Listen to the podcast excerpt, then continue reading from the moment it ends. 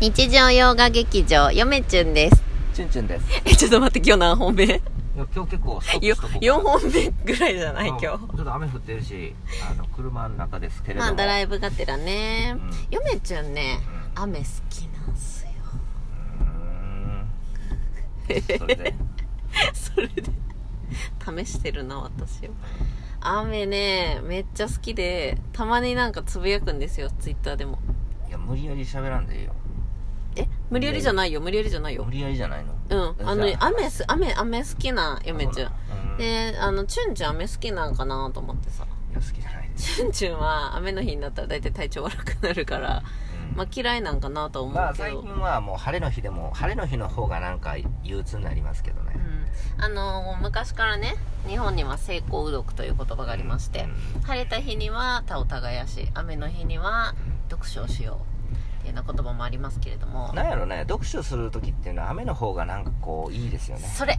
うん。だから雨の日が好きなんです。ああ、そうなんや。なんかななんかこなんな。こういうまあその体質的なもんかもしれないですけど、本読みたいんやけどなかなかこう本読むっていうのは苦痛でしかないっていうのうん。は、あのあるんですよね私の中で、う根っから好きになれないっていうね、んうん。うん。まあでもそのまあ好きなんです。読書のが好きっていうのはないですけどね、うん。なんそのあのあれやな、チュンチュンの場合はうん。本が好きでうん。えー、と読書が好きっていうわけではなくて自分がこの作品とかこの作家さんってなったら、うん。その世界を味わいたいみたいな感じかな。まあその集中力の問題で あの好きなものに対してはすごく集中力が高まるっていう感じですんで私、別に嫌いなものにはもうとか興味ないものには別にね集中力働かさんでもっていう、そのなんていうんです効率がいい、えー 体質ですので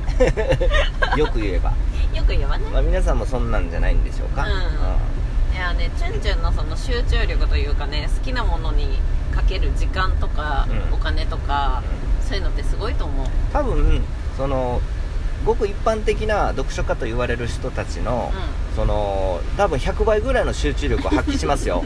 好きなものに対しては、うん。あのずっと読みますんで。つぎ込むよね精神を。とうん。そうなんですよ。それも疲れ知らずで。うん。あのずっとやれますんで、うん。なんかそんな感じの人間ですね、うん。で今日何の話をするかと言いますとお？どうでしょう？前回の終わりらへんに、まあ、日本人のこういうところが嫌いっていうようなうん。感じで話しましたけれども、どうなんですかね、うん。日本人って、まあ、それは当然さ、もう愛国、愛国心バリバリの人間ですけど、私、やっぱ当然、めね、いろんなものにはメリット、デメリットがあるようにほ、やっぱりその愛国心バリバリって言っても、やっぱり嫌いなところがあると、まあ人間やからな、うん。あれやろな。そう。まあ、好きなところもありますけれども、なんか、あじゃあ日本人ってどんなんなんやって話をちょっとしていきましょうか。まず日本人の好きなとこは何なの日本人の好きなところ、うん。日本人の好きなところって何でしょうね。主観でな。いや、まあ、日本人が好きというよりも、うその日本の文化っていうのがやっぱり好きですよね。んカルチャー。やっぱ落ち着きますし結構。これなんやろな。あのめっちゃ落ち着くんよな。うん、うん、なんか。なんか落ち着きますよね。なんか日本の文化ってうん。お,、うん、おっとりしてるというか、はい。やっぱわびさびが基本なのか知らんけど、うん。すごく静かで、うん。こう心に平穏が訪れるような、まあよく言われる話ですけれども日本の歴史を見ていくとですね、そのいろんな外国の文化を取り入れながらやっぱ日本文化っていうのをその成長させているようなあー文化あの特徴がありますんでね、うん、なんかどんどんどんどん真似して成長していってんね。うん悪く言えば真似真似してしていると、うん。うん。うん、でよく言えば調和させているというような感じじゃないですか、うん。そうまあ日本人の特徴ですよね、うん。やっぱりその宗教に関しても一つの宗教っていうのじゃなくて全てその取り入れた上での宗教とか習慣とかあありますしね、まあ日本人ってそういう取り入れるっていうのがうまいんじゃないですかやっぱり。なるほど。うん。まあそのチェンチュンチャンネルもそうかもしれないですね。やっぱり取り入れようとしてますからね。寛容なあーチャンネル。寛容な日本人っていうのがまあいいとこなんかな。分からんけど。うやんな。まあ真似された人には真似されたってなんか被害妄想のようにこうギャーギャー言うかもしれないですけれども、まあそういう偏った見方しかできないんでしょうねそういう人は、うん、くだらへん人間やと私は思いますねねそう、うん。そうそうそう、うん、まあそんな感じじゃないですか日本、うん。まあ日本の歴史見とったらやっぱり本当にねその仏教にしてもうんその西洋の文化にしてもやっぱ取り入れてますよね、うん。あの前も言ったかもしれないですよ。前も言ったかもしれないですけど、うん。カステラ。カステラがいい例でカステラって長し長崎じゃないですか、うん確かカステラって、うん。そのオラオランダからオランダうん。からね、うん。その入ってきてあの長崎の南蛮貿易。うん誰大学の先生に聞いたんやけれども確か、うんだもうおなんだろう昔からの技法で作ってるのは日本だけみたいですよ、そうなんや。うん。もうオランダには伝わってないらしいよなんかその技法は、へーだから取り入れたらいいけれどもそれを守り続けるっていうね。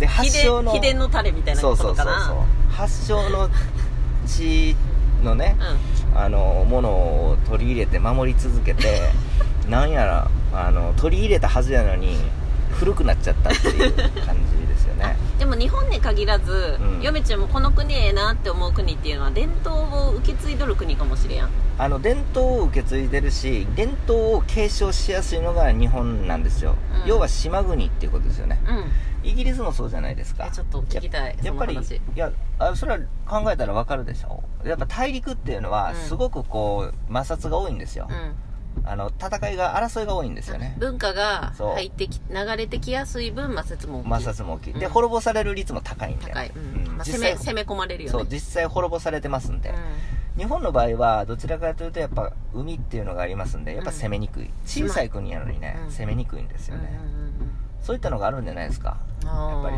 やっぱり地理的な特徴もやっぱあると思いますよそれだからやっぱりさ取り入れて成長してきたっていうのもさ、うん。島国で文化とかが入ってきにくいわけやん。来にくい。だから入ってきた時にはもうそう入ってき来たーみたいな。そう。入ってきたと入今やー入ってくるのが珍しいんでしょそううねそうそう。そうこれカステラずっと守ってかなあかんやろみたいな。そう感じになるよね。小さい国やのにね、国うん。日本って、うん。あんなのさ大陸から見たらさ一気にひねり潰すことなんてできるんですよ日本なんて。本当にちっちゃいね。なのに今まで何千年2000年以上あるのは何でかっていうと、うん。おそらく日本人の底力がすごいんでしょうね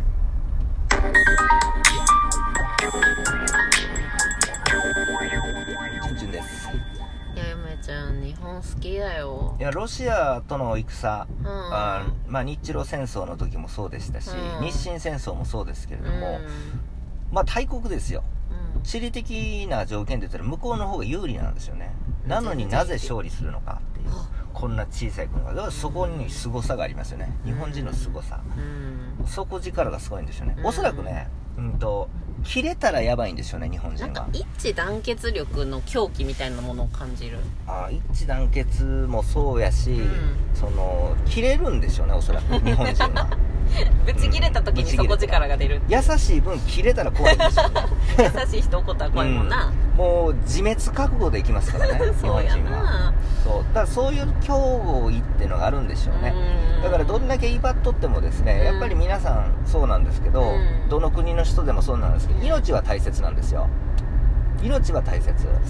どんなに言っとっても自分の命っていうのを守るっていうのが基本的な世界的な常識なんですけど、うん。日本人には基本的にそれは切れた時には適用しませんの、適用されないんでね、あの命の重さが急に軽くなるっていうね。う、ん。うん、日本人が切れた時は、うん。うん、なんやったら自滅ししても相手と差し違えるという、うん。まあやっぱりその武士道の精神がやっぱり根付いてるんでしょうね。あ今思ったわそれ、あうん。武士の心やなって思った。そう。あのい命っていうのは重いか軽いかっていう問題があるんですけれども、基本的に重くもなければ軽くもないです。う、ん。うん、重測れないものなんうんで、うん。でもその命をどういうふうに燃やすかっていうところに命のその大切さがあるんじゃないでしょうか、めっちゃ感動するそういう話。そう。だから普通にさそのね命は大切やとか言うけれどもうん。違うんですよ、うだっていつかみんな死ぬんですから。ん燃やし方やなそう。大事なのは。命があっても燃やさへんかったら意味がないんですよ、うん。要は燃やせと命を、うん。どんだけ燃やせたかっていうのに人間の価値はあるんじゃないかなと。その命の価値もあるんじゃないかなっていうのは思いますけどね。